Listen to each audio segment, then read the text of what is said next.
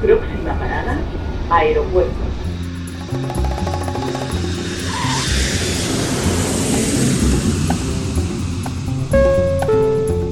Salida del vuelo 948 con destino Aeropuerto Jazz Café.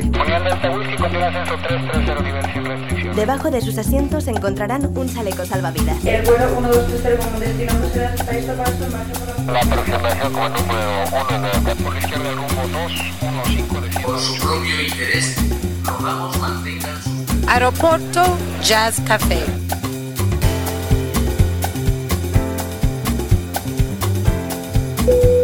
Señores pasajeros, comprueben que su cinturón de seguridad está abrochado, el respaldo de su asiento en posición vertical y su mesita plegada. Gracias. Aeropuerto Jazz Café. Un programa de altos vuelos con José Nebot.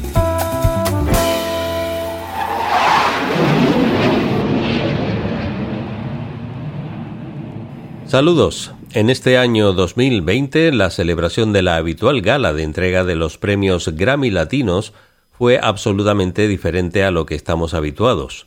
No hubo desfile de estrellas por la alfombra roja y las actuaciones se celebraron en cinco ciudades diferentes. En la categoría que nos interesa, la de mejor álbum de Latin Jazz, estaban Chick Corea, David Sánchez, Miguel Zenón y la Afro Peruvian Jazz Orchestra. Pero el ganador fue nuestro invitado de hoy, que estará con nosotros para hablarnos no solo de ese merecido galardón, sino también de su trayectoria como músico, sus once discos publicados y su reciente visita a la isla de Gran Canaria, en donde ofreció dos masterclass en las instalaciones de Fábrica Mat y un concierto magistral en el que compartió su piano con los hermanos Federico y Constanza Lechner como parte del cartel de la cuarta edición del festival El Mundo en un Piano, coorganizado por la Fábrica La Isleta y la Fundación Auditorio Alfredo Kraus y Teatro Pérez Galdós. Con su característico acento argentino, recibimos en unos minutos en la sala VIP de Aeropuerto Jazz Café al pianista, compositor y director de orquesta Emilio Soya.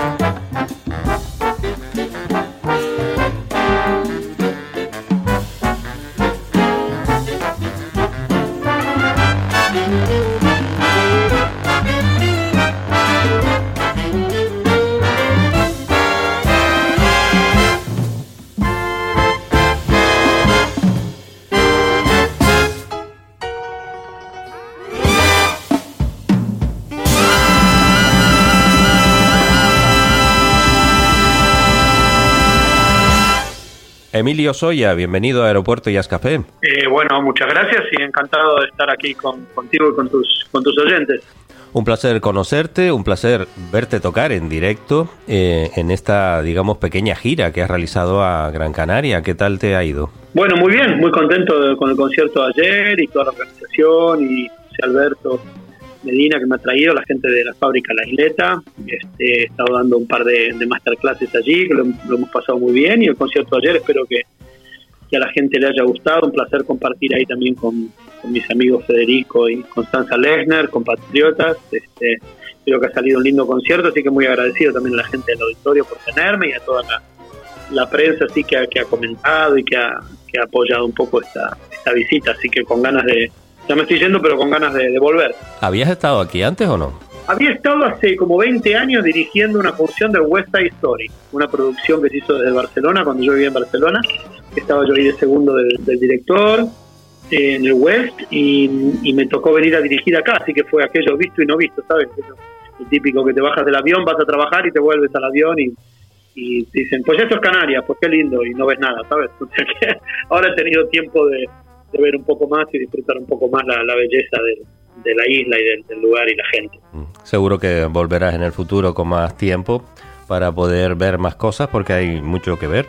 Oye, felicidades por el concierto porque, bueno, yo lo titulé en redes sociales como virtuosismo argentino porque fue una maravilla. Bueno, muchas gracias. Este, Viste cómo es, uno siempre te queda pensando que las cosas podrían haber salido mejor, pero, pero bueno, me, alegro que, lo hayas vivido así, creo que a la gente le gustó también y sí, me parece que ha salido un lindo concierto. Tú naciste en la provincia de Mendoza, pero eres, como muchos argentinos, un poco trotamundos, ¿no? Has vivido muchos años en Barcelona, ahora estás por Nueva York. Esto forma parte de la trayectoria de un músico en muchas ocasiones. Sí, es una de las cosas lindas de la profesión, ¿no? Yo creo que cuando era joven y ya, bueno, estaba tocando piano y iba en serio con la música y empecé a trabajar un poco y me parece que esa es una de las cosas que más me atrajo como estilo de vida, ¿no? La cosa de, de que las cosas siempre están en movimiento, ¿no? No tenés horarios demasiado fijos, ni demasiado rutinarios, ni, ni lugares demasiado rutinarios también, ¿no? La posibilidad que te da la música de hacer un lenguaje tan universal de bueno, de comunicarte con gente de cualquier lugar del mundo, poder estar, viajar, eh, tocar, enseñar, ¿no? Y poder moverse uno alrededor y con eso conocer cultura nueva, gente nueva, estar un poco, te, enseña realmente cómo es un poco el mundo y uno sale un poco de la de la endogamia esa de, los países de uno y tal, ¿no? Que, que puede ser un poco tóxica también a veces, ¿no? Porque uno se queda como pensando que el lugar de uno es el, ombligo del mundo y que esas costumbres son las que son y que esas formas de pensar son, son las que deben ser y cuando abrís un poco los ojos y viajaste que pones todo más en perspectiva, ¿no? Te das cuenta de que hay muchas muchas formas de vivir, muchas formas de pensar, muchos lenguajes en todo sentido, ¿no? ¿Te quedó buen sabor de boca de España, de tu estancia en Barcelona?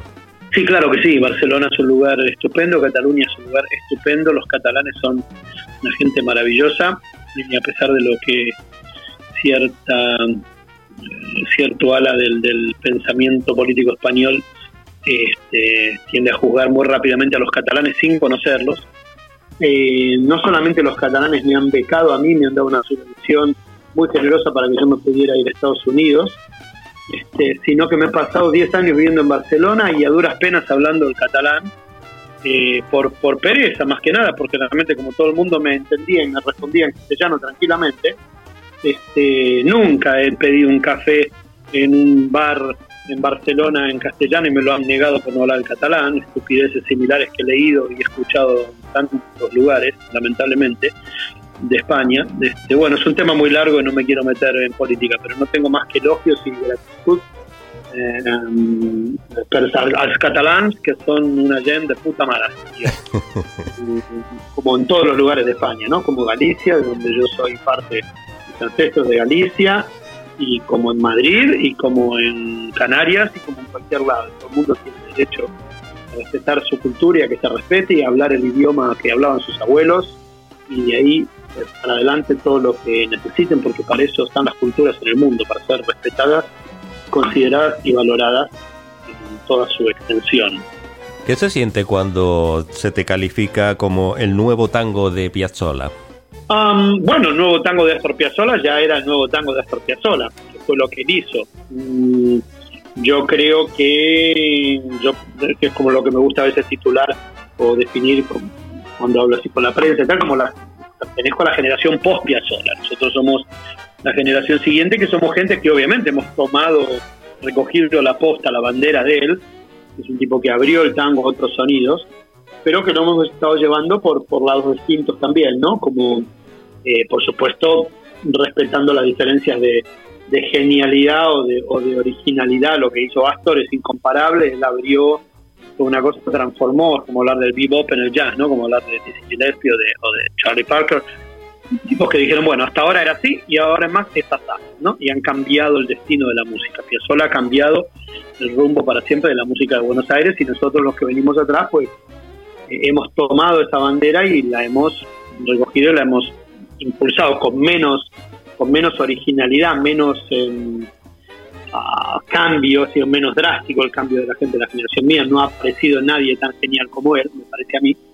Um, pero um, tampoco hacemos eso, digamos, yo conozco mucha gente que hace el nuevo tango de Astor Piazzolla, que, um, qué sé yo, son gente que está escribiendo lo mismo que escribía Astor hace 50 años, con otras melodías y otras cosas, pero en definitiva como un poco seguidores de ese estilo a rajatabla, ¿no? No es mi caso, pero y confío y ojalá que la gente cuando escucha mi música escuche un giro distinto, una música que va en otra dirección, en mi caso más mezclada con, ciertas influencias de la música de cámara y del jazz, sobre todo armónicamente, en cuanto a la posibilidad de improvisación eh, y, una serie de, cuestiones de formales en la música y armónicas que mm, pues dan una vuelta de tuerca más a la música de, Astor. Dicho nuevamente con todo esto el respeto y la admiración y poniéndome en perspectiva y en el lugar que me toca de que no le llegó ni a la ni a la rodilla a la genialidad de, de Astor, ¿no? Que es un tipo que realmente transformó la música de Buenos Aires para siempre.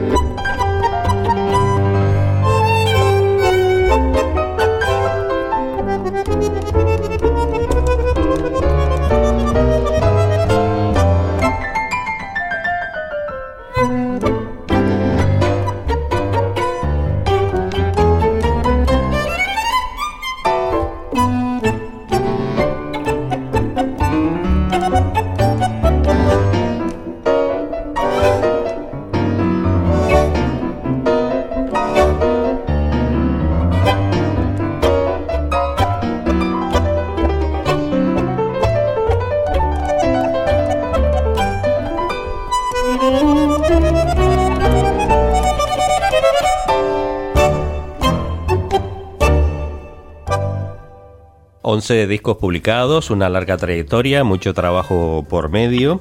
Eh, ha sido premiado esa trayectoria con un premio Grammy al mejor disco de jazz latino en este año 2020. Pero esto no era nuevo para ti, porque ya habías tenido algunas nominaciones anteriormente.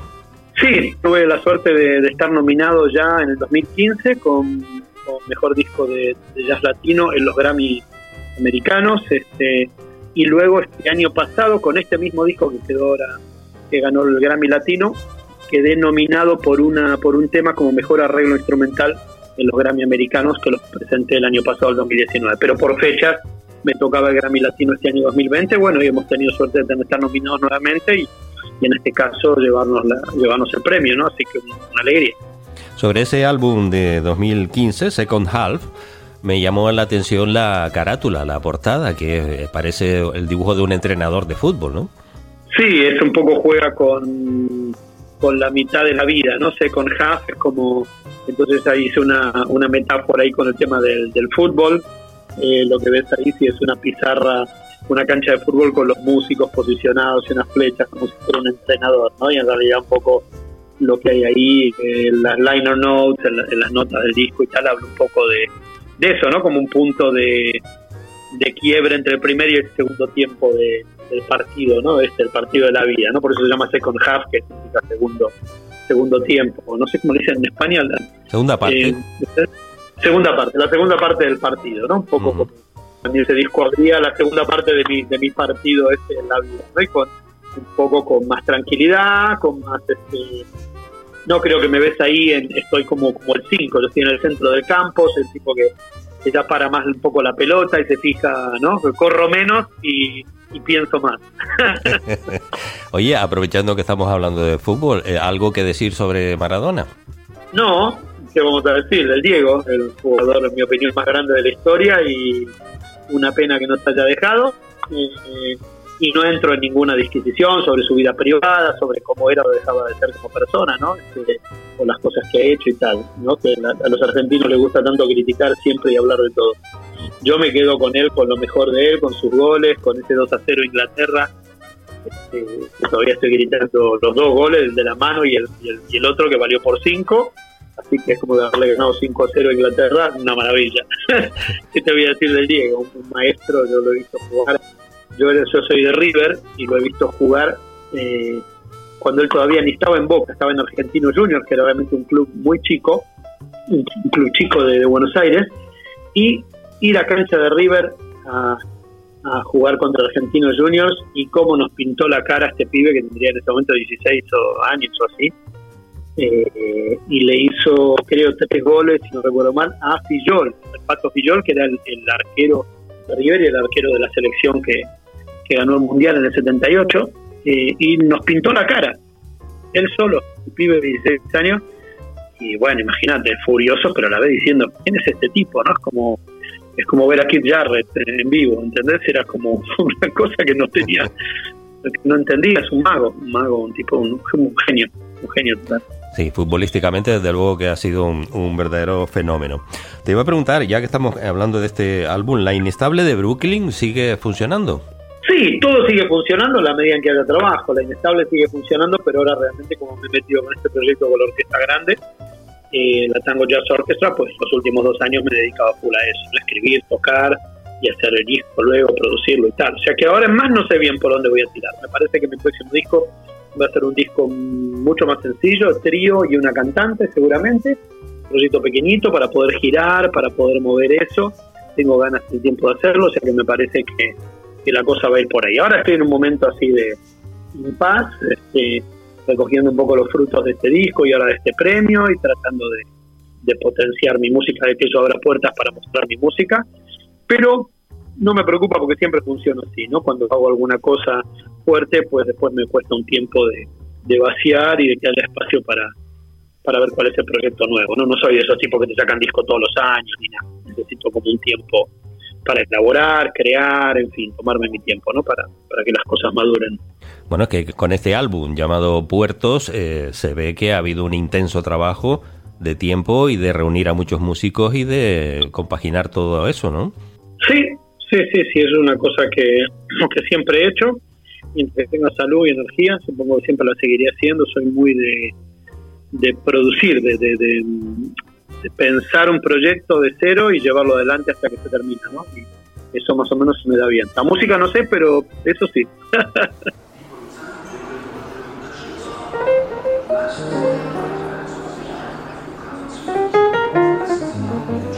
aeropuertojazzcafé.com con José Nebot. Podcast integrante de esferajazz.com.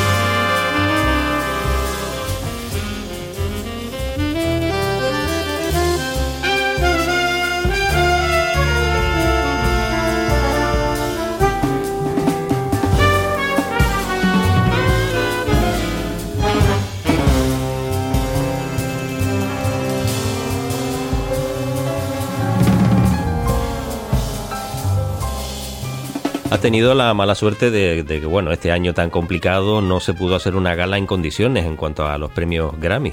¿Cómo, cómo fue esa noche cuando te enteras de, que eres el premiado?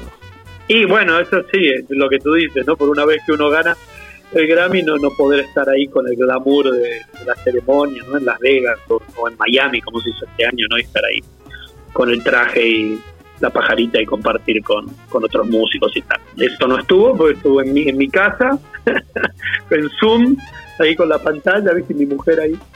Este, y bueno, fuerte, qué sé yo, muy, muy emotivo y muy fuerte, ¿no? Y a la vez raro, es lo que tú dices, ¿no? Como, bueno, estás ahí en tu casa y que... es como que no ha pasado nada, pero sí ha pasado ha pasado algo muy importante, ¿no? Lo que pasa es que es eso, que estás en la intimidad de tu casa y, lo vives de muy de una manera muy diferente. Eh, entre otros, pasaste por encima de Chick Corea. Eh, sí, bueno, imagínate que yo no puedo pasar por encima de Chick Corea ni, ni jugando al ni jugando al ping pong, ¿entendés? Me gana hasta el ping pong seguro también, o sea, es como no, realmente no pasó por encima de nadie. Los premios en la música son una cosa relativa, como siempre digo, y bueno, ya estar nominado ahí con Chic, con Miguel Zenón y este tipo que admiro tanto es un honor inmenso y bueno, me lo llevé yo como se lo podría haber llevado cualquiera. Son gente, tremendos músicos, Chic en particular, un tipo muy muy famoso y, muy eh, reconocido y respetado y, se lo ha ganado a fuerza de, trabajo y de genialidad, ¿no? Un referente para la gente de mi generación, tipo que de los que me llevaron a mí a meterme en la música del jazz y tal, ¿no? Muy admirado y tal. O sea que eh, bueno, sí, pasar por encima, no. Más bien he tenido suerte de, haberle podido robar un Grammy a Chique en un momento de distracción. le metí la mano en la estantería y me, le, robé una estatuilla y me la llevé para casa. imagínate que son tipos muy, muy grandes que uno no, no está a esa altura como, como músico para nada, yo no lo creo. Hombre, yo me refería exclusivamente a la puntuación, digamos, a los votos, ¿no? no, sí, sí, claro, claro, claro. No, te entiendo, te entiendo bien y, lo digo yo también un poco con, ironía en ese sentido, ¿no? Bueno, he tenido eh, suerte o bueno, hemos hecho un buen disco, me parece que el disco realmente merecía estar ahí, mereció la nominación el año pasado en los Gran Americanos y mereció también, honestamente, la, nominación también en, los Grammy Latinos este. Es un buen disco, es un disco fuerte, bien hecho, bien escrito, bien tocado, bien producido, con mucho trabajo atrás, con gente muy competente, tengo unos músicos ahí, viste, si la plana mayor de Nueva York, 17 tipos, imagínate, eso no puede sonar mal, ni aunque quieras, ¿sabes? Si más o menos escribes una música que está bien, pues tocando con la gente más potente que hay allá, el, ingeniero, todos los ingenieros de mezcla, de edición, de, masteriz, de masterización, la gente muy fuerte, bueno, sacaste un buen disco, ¿no? Eh, Después, claro, lo de ganar o no ganar, bueno, tengo suerte y agradezco a los miembros de la academia que les haya gustado el disco lo suficiente como para sí, tener más votos que Chic, ¿no? Es como casi un poco raro, ¿no? Es como decir, wow, ¿no? Estar ahí, poder pelear un, premio de este tipo que, que, todos admiramos tanto y que está genial, ¿no? Así que en ese sentido, sí, es es lindo porque la gente de la academia la que está votando son músicos, ingenieros, gente de, la profesión, gente que entiende lo que está escuchando, ¿no? Y, en ese sentido es un poco así como, como wow, ¿no? Es, es, fuerte, no es que, ¿sabes? Vota tu tía Raquel y entonces te pusiste en internet y fuiste ahí en Facebook y conseguiste votos de la India, sino que está votando la gente de la profesión, ¿no? Es como, wow, es, lindo, es un reconocimiento lindo en ese sentido. Eh, yo diría que en tu disco Puertos hay mucho más que música, va mucho más allá, puesto que hay mucho mensaje, mucha profundidad, dedicando cada tema a un, a un puerto diferente, en ese, en ese que hablábamos antes de Trotamundos, de, de mezclar Argentina con otras culturas. Eh, sí, es un poco el mensaje que está atrás del disco y de la música, ¿no? Como hablar un poco del recorrido de esas músicas en, en los barcos, los puertos, como lugares de llegada, lugares de salida lugares donde estas culturas se transforman, se nutren, se incorporan otros acentos, otros matices y, esta música, esas culturas, la gente viaja y viaja con ellos su música y, el tango es una música que sale de ahí, el jazz sale de ahí también, y eso, usar ese disco para como una metáfora de esos movimientos y en definitiva el mensaje es que todos somos uno al final, ¿no? Por eso hablaba, toca un poco con lo que decía antes de los catalanes y, y de los españoles y de los gallegos y de, cualquier cultura del mundo, ¿no? Todas las culturas son distintas y a la vez todos somos uno, ¿no? y qué bueno sería que pudiéramos todos convivir pacíficamente, respetarnos por nuestras diferencias y nuestras similitudes, ¿no? Buscar los puntos de, de contacto y valorar y apreciar y, y disfrutar y ensalzar de alguna manera las diferencias, ¿no? Que nos hacen, que nos hacen ricos como, como especie, ¿no? Mm, nos hacen, nos hacen más completos, más variados, más interesantes como, como especie en el mundo, ¿no? La raza humana, las diferencias, ¿no? Este, bueno, por ahí va un poco la cosa. ¿Cómo conseguiste reunir esta banda, la Tango Jazz Orquestra? Porque aquí hay una, una calidad inmensa en sus componentes. Bueno, Nueva York, por suerte, es como un lugar muy, muy donde quizás es de las cosas fáciles, ¿no? Tenés tanta gente genial en todos los instrumentos que, bueno, tenés un proyecto, levantas el teléfono y o el email y haces unas llamadas y, y a la semana siguiente estás ensayando con 17 músicos de los más tremendos en algún lugar ahí y todo el mundo viene y contento, ¿no? Eso no, no, no, es lo más difícil en Nueva York, realmente es como la gente siempre está ávida de tocar músicas distintas, de tocar buena música, y si sos un tipo serio que haces las cosas bien, los músicos vienen, les interesa, aprenden otro lenguaje, otra música, ¿no? Este, está basada en otros parámetros distintos de los que ellos tocan, en mi caso el tango, el, folclore argentino, la música sudamericana, si yo les traigo a ellos un acento nuevamente, ¿no? Hablando de los acentos, les traigo un acento, una forma de tocar el jazz que es muy distinta de ellos, teñido ahí en bandoneón, en mi orquesta, y como otros sonidos, se tocan eh, gestos musicales que tienen más que ver con la música argentina, y, y el músico de Nueva York es un músico que siempre hay mucha humildad en Nueva York, curiosamente el lugar más fuerte del mundo y es donde la gente es más humilde de todas, porque los músicos saben que todo el mundo son buenísimos. Entonces nadie va de nada, ¿sabes? Todo el mundo está ahí para aprender, para para hacer cosas nuevas, para tocar otras músicas que no haya tocado. Y en ese sentido, si tú, si tú este, traes algo que está bien y que es distinto y tal, va a haber mucho interés en, venir a tocar. Sí, está este tipo argentino acá que, hace esto. A ver, a ver de qué se trata, a ver qué puedo sacar de ahí, qué puedo aprender, qué puedo, cómo puedo ampliar yo mis, recursos no musicales. Eh, y, y eso es así es como se vive allí, la música, ¿no?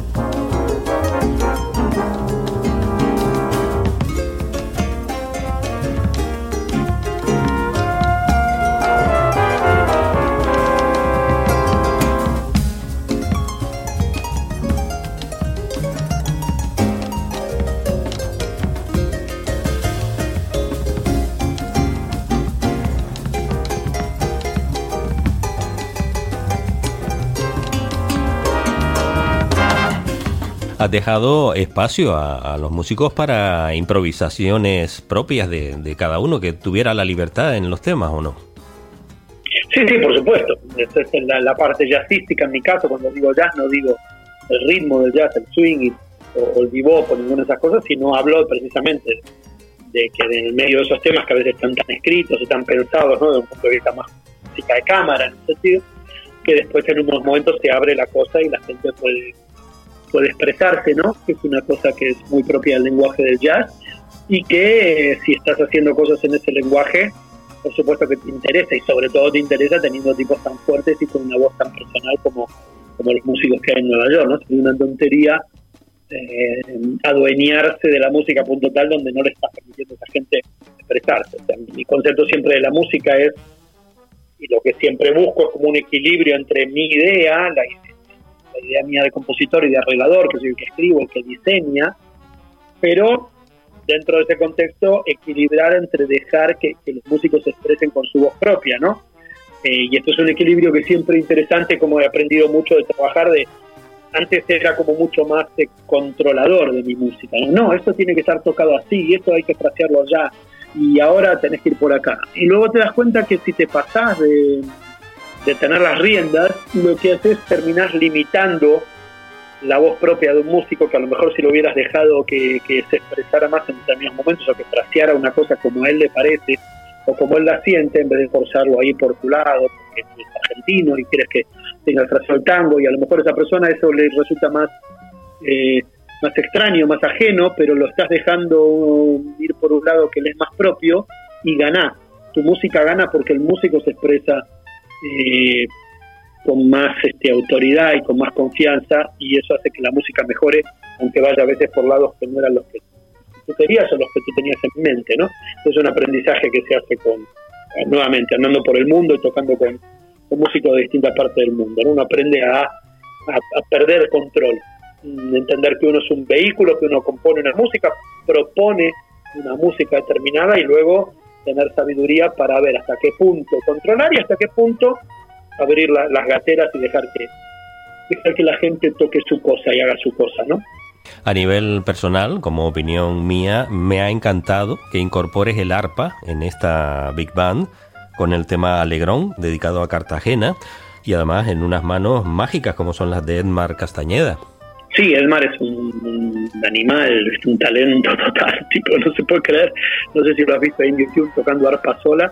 Es un genio total, Elmar, y buen amigo. Está también allá en Nueva York. He escrito cosas para él, he orquestado su concierto para, para arpa y orquesta, lo he arreglado también, y le he escrito otros arreglos para, Big Band, para, para música de él. O sea que es una relación de muchos años, y le dije, tienes que estar aquí, ¿no? Y le escribí, me junté con él y charlamos un poco y escribí una cosa para él específicamente que es la que está ahí en el disco.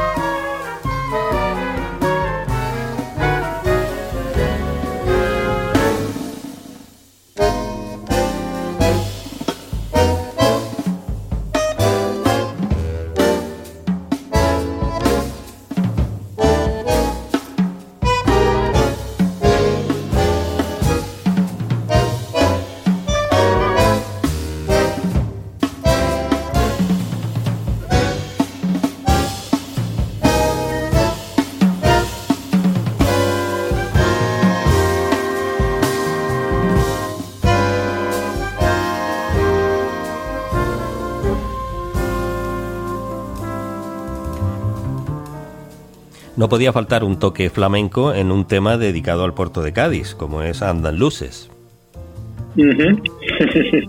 Andan Luces, sí. Eh, sí, ¿no? Tiene, ¿de dónde habrá salido eso? ¿no? Siempre me pregunto de dónde me habrá salido esa música a mí, ¿no?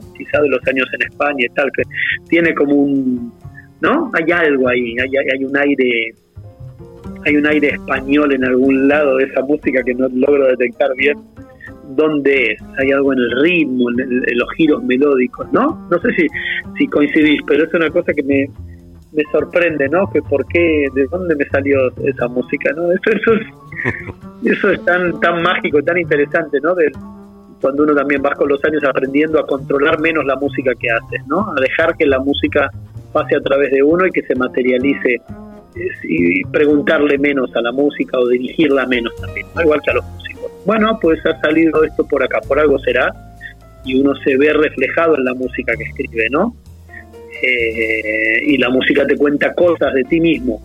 Es decir, es un compositor que realmente dejas que el lápiz vaya, ¿no? En vez de estarlo controlando demasiado para donde uno cree que tiene que ir, ¿no? Ahí es donde está la música más de verdad. Y ese tema es una cosa que ya he grabado con mi quinteto, que me ha salido hace años que lo tenía y me parece un tema muy orquestal de concepto y me, ha dado la oportunidad de orquestarlo. Y mira, fíjate que es un tema que no, ¿viste? no es de los más escuchados y tal, pero dos músicos que respeto muchísimo, cuya opinión valoro muchísimo, como son Paquito de Rivera y Vince Mendoza. Los dos me han marcado que ese era el tema que más les había gustado. Eh, los dos me lo han dicho. Vince me dijo, esto es lo que más me gusta del disco y Paquito también. Y bueno, ese es, quizá el que tiene eso, una paleta de colores de la Big Band más, más variada y más, más orquestal, ¿no? O sea que ha sido buena idea ponerlo ahí. Hombre, hablas de la opinión de dos grandes maestros, es, es importante, ¿no? Sí, sí, esto les ha gustado mucho el disco a los dos, me han escrito, y ahora muy contento también con el premio, me ha escrito gente, Fred Hersch, eh, Arturo Farril, eh, bueno, Vince y tal, ¿no? Imagínate, ¿no? Pones un post en Facebook, ya ganamos el Latin Grammy y tal, y te aparecen, está ahí en Facebook, ¿viste? Te aparecen comentarios públicos, ¿no? De Vince Mendoza, de Paquito, Emilio, yeah, man. Bien hecho, well deserved, ¿no? Merecido, como wow, ¿no? eh, y venir de ahí de Buenos Aires, ¿no? A, a tener comentarios de Vince Mendoza en Facebook, y no está mal, ya me puedo morir este, tranquilo que alguna cosa bien, alguna música buena he escrito, ¿viste? Parece ser. Oye, eh, ¿va a ser complicado pasear este disco y llevarlo a lugares, independientemente de cómo están las cosas actualmente en el planeta, ¿no? Suponiendo que todo vuelva a la normalidad. Sí, sí, sí, siempre fue un disco que fue difícil de pasear, ya lo sabía antes de, salir a la cancha, que, que el partido iba a ser así, pero lo hice con la idea no solamente de, tocarlo con esa orquesta, sino de que me permitiera a mí em, llevarme mis arreglos y, tocarlo con distintas big bands de Estados Unidos y Europa y tal. ¿no? la idea un poco era también eh, un juego a, dos bandas, ¿no? de poder también venir yo a dirigir esta música y de hecho ya me están invitando y me han invitado ya en Estados Unidos un par de big bands, estuve en Michigan, el año pasado y bueno, ahora se paró todo con la pandemia, pero hay una idea de que vaya a hacer un residency a Kansas University en el 2021 y bueno, espero que también se pueda presentar en Europa con distintas big bands y en ese sentido creo que es atractivo porque es distinto, música para big band pero no suena al jazz típico americano, sino que suena muy muy argentina y muy sudamericana, ¿no? Y en ese sentido con un bandoneón, entonces hay como un atractivo ahí que espero pueda pueda ser interesante para para distintas big bands del mundo, como las de Alemania, ¿no? Estas que, graban siempre proyectos así que, tienen como músicas que vienen de otro lado, ¿no? Por, por ahí va un poco mi apuesta también cuando lo hice, ¿no? Que me permitiera viajar a mí con una maletita llena de carpetas y decir, hola, buenas, te traigo esta música y tocarla con otra gente, ¿no? Me imagino que José Alberto Medina te ha comentado que hay varias Big Bang aquí en, en las Islas Canarias y que la puerta seguramente estará abierta para que un día puedas desarrollar ese proyecto aquí. Sí, sí, por supuesto. De hecho, he estado en contacto ya con Quique Perdomo, que es un músico que sé que está aquí, está haciendo cosas muy buenas y muy, muy bien hechas desde hace muchos años. Ya lo conocía a él de nombre desde que yo vivía en Barcelona, ¿no? Es un tipo que, que sabe, que toca muy bien, que escribe bien, que, que hace cosas fuertes y que tiene una big acá que, que ya había escuchado yo. Y de hecho ahora, de, casualidad que no hemos podido conseguir coincidir con Quique, porque él vino a tocar con Gerardo Núñez el lunes, pero no había entradas, entonces yo no fui, después íbamos a quedar, no quedamos, en fin, se nos escapó, pero hemos estado en contacto y, y él ya, ya así sin, sin hablar de nada, me dijo, pues vente el fin de semana que viene a Canarias y trabajamos un poco con a Tenerife, trabajamos mi rival, le digo, Quique, que ya tengo tengo el pasaje comprado, tengo cosas, tengo que volver a Nueva York y tal, pero nos quedó una puerta ahí linda, abierta, que espero que se dé. Me encantaría trabajar eh, con la Big esta que dirige que dirige aquí, que a eso me refería, ¿no? Por ahí presentar un poco mi música con ellos. O, en fin, están las puertas abiertas aquí. Em, creo y espero, también he hablado con una gente que tiene un proyecto muy, muy lindo, que son los de barrios orquestados. Justo ahora, esta mañana, estuve reunido con una, con una persona de, ellos y tal, porque tenemos un amigo en común, David Ballesteros, que ya tú lo conoces, que es el único violinista español en la historia de la London Symphony Orchestra y es canario. Mm. Eh, no sé, a veces no es muy conocido aquí David, pero es un violinista de nivel, bueno, ya te digo todo, ¿no? Toca la London Symphony de hace 20 años y es un buen amigo, ha colaborado en un disco mío hace años, vivimos juntos en, en Barcelona, coincidimos en la misma época, lo veo siempre cuando viene a New York con la London Symphony ahí al, Lincoln Center, me invita, vamos a comer y somos amigotes. Y él me habló de esta gente de barrios orquestados, también hice un contacto con ellos. En fin, que hay varias puertas abiertas aquí para, para volver a, Canarias a hacer cosas. Así que, y estas son unas islas maravillosas que tengo muchas ganas de, venir a trabajar acá y pasar días y ir a nadar, ¿sabes? Y, disfrutar de, la belleza de las islas que todavía todo el mundo me dice que son muy distintas todas, o sea que esto no ha ni empezado, ya me lo estoy pasando bárbaro aquí en, Las Palmas y tengo ganas de ir a Tenerife y de ir a todos lados y tocar y conocer a la gente. Hoy en día es tan fácil el contactar y, reunir a gente con todos estos medios que tenemos en nuestras manos, con internet y demás, que bueno, las cosas son más fáciles en ese sentido, ¿no? Lo importante ahora es que el planeta recupere la normalidad y podamos llevar la misma vida que teníamos antes. Sí, sí, bueno, esto ha sido una alegría para mí lo de ayer, viste el primer concierto que toco desde febrero, o sea, que imagínate, como dice mi amigo Gorka Benítez, me estaba tocando encima, ¿no? Ya no podía más de, salir al escenario a tocar, por favor. Así que me lo he pasado como un niño, ¿no? De disfrutar, de estar ahí con la gente y entrar en esa en esa cosa especial que uno entra cuando toca para, para la gente. ¿no? Y ya que nombras a un niño, eh, anoche pudimos comprobar que la familia Lechner ¿Tiene herederos para que continúen el camino? Sí, sí, ellos vienen de una familia de pianistas y de músicos tremendos, todos, este, los Lechner, así que es una dinastía, sí, sí, claro, ahí está el, el Burrumín tocando muy bien. Con siete años solamente. Emilio Soya, no te quito más tiempo, te agradezco un montón que hayas estado estos minutos con nosotros.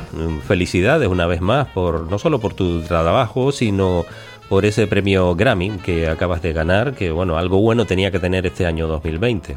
Sí, la verdad que termina con una nota alta, como dicen los americanos, high note. Em, muy contento con estar aquí ahora tocando y con el premio, como que empieza a levantar esto y a lo mejor en el 2021 ya, ya se pueden hacer más cosas, ¿no? Así que muy contento y al contrario te agradezco por, por el tiempo y la atención a la música y por, compartir mi música con, tus oyentes. Un abrazo y espero volver a verte por aquí. Eh, eso esperamos y te mando un abrazo grande y abrazo a toda la gente de, de las islas.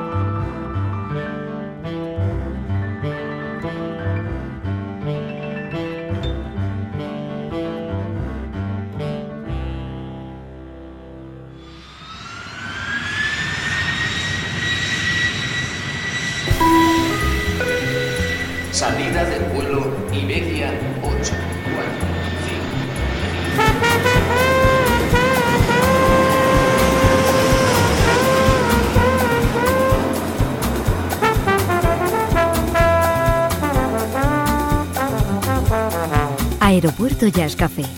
Un programa de altos vuelos con José Nebot.